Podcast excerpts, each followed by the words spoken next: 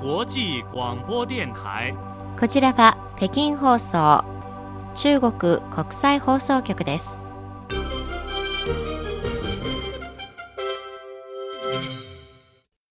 ニーハオニュースをお伝えします。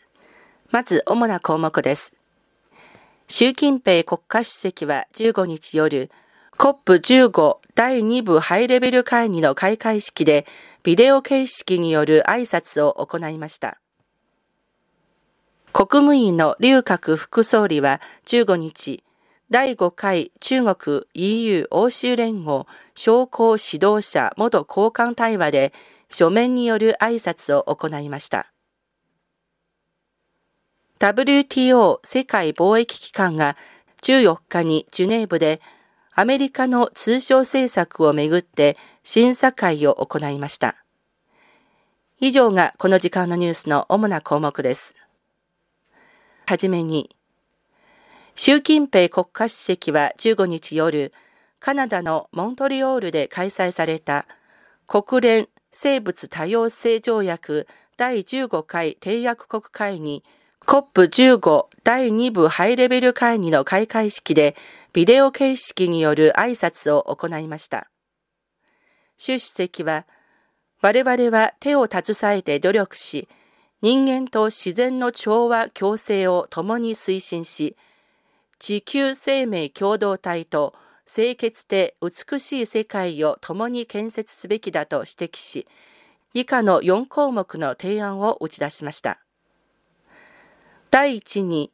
生物多様性保護をめぐる世界のコンセンサスを結集し、ポスト2020生物多様性枠組みの制定を共同で推進し、世界の生物多様性保護のために目標を設定し、道筋を明確にしなければなりません。第2に、生物多様性保護のための世界的なプロセスを推進し、野心を行動に変え、発展途上国の能力向上を支援し、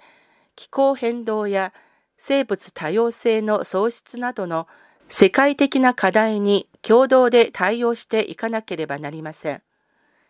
第3に、生物多様性保護を通じてグリーン成長を促し、グリーンな発展方式とライフスタイルへのモデルチェンジの推進を加速し、グローバル発展イニシアチブを牽引役として各国人民により多くの恩恵をもたらさなければなりません。第4に公平で合理的な生物多様性保護の世界秩序を守り、真の多国間主義を堅持し、国連を核心とする国際システムと国際法をベースにした国際秩序を断固として支持し、地球のふるさとを守る強い力を合わせなければなりません。習主席は、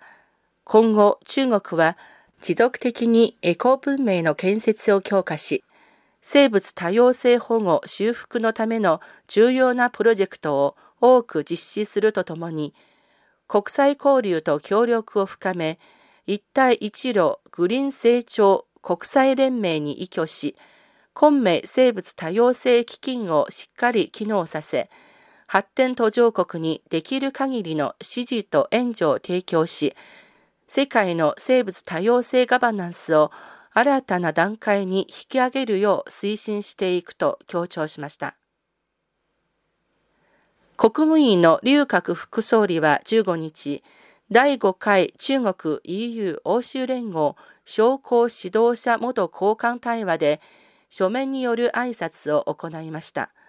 挨拶で劉副総理は、現在、国際政治経済情勢には深刻で複雑な変化が生じており、不安定、不確定、不安要素が著しく増えている。このような特殊な背景のもとで、中央関係の重要性は特に際立っていると表明しました。また、劉副総理は、貿易、投資協力は中央間の最も緊密な利益の絆である。中国側は欧州側と経済貿易、グリーン、デジタル、金融、科学技術などの分野での協力を積極的に拡大し、世界貿易機関を核心とする多国間貿易体制を共同で維持していきたいと強調しました。さらに、劉副総理は、来年中国経済が全体的な好転を実現することについて、我々は非常に自信を持っている。不動産は国民経済の基幹産業であり、足元の下振れリスクに対応する政策を打ち出した。業界の資産、負債状況を改善し、市場の期待と信頼を回復させるための新たな取り組みを検討している。今後、中国の都市化は依然として比較的早い発展段階にあり、不動産業の安定的な発展を支える十分な需要余地があると指摘しました。WTO 世界貿易機関が14日にジュネーブでアメリカの通商政策をめぐって審議会を行いました。中国、EU 欧州連合、ロシアなど多くのメンバー国はアメリカファーストを掲げて多国間貿易の規則を無視して単独行動主義を実施し、グローバル産業チェーンを破壊するアメリカのやり方を非難しました。これを受けて、外交部のオーブンヒン報道官は15日の定例記者会見で、アメリカは公平な競争を呼びかける一方、大規模な差別的補助金を通じて自国産業の競争優位性獲得を支援している。アメリカはすでに多国間貿易システムの破壊者、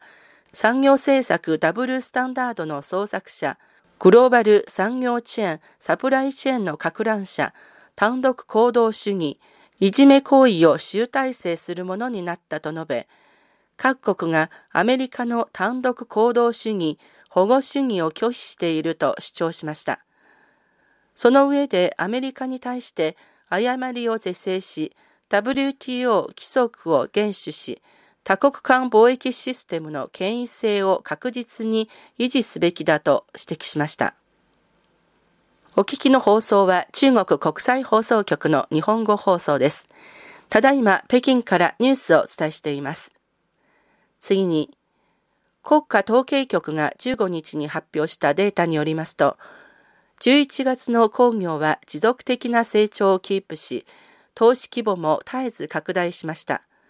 また市場供給は充実し国民生活の保障も安定的で国民経済は全体的に安定した回復の数勢を維持していることが分かりました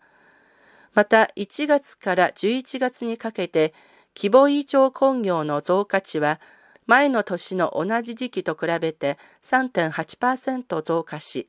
うちハイエンド製造業は早い伸びを見せました。投資分野では1月から11月まで全国で1億元以上のプロジェクトへの投資額は前の年の同じ時期と比べて11.9%増加し、投資全体の成長率より6.6ポイント上回りました。元旦や旧正月の帰省ラッシュに控え、国務院共同予防抑制メカニズムは15日に記者会見を開き、農村部における重点人口の健康管理をいかに強化するかについて経験を紹介しました。それによりますと、重点人口の健康管理に対しては、町医者とボランティアを含む地元の主な責任を担う医療救急グループを設け、重点人口に対する健康状況へのモニタリングをしっかり実施することが指摘されました。また、ボランティアと町医者に対して育成トレーニングを行い、健康管理作業をうまく行うために、健康管理チームサービスを向上させることなどが紹介されました。この時間のニュース、シャトーがお伝えしました。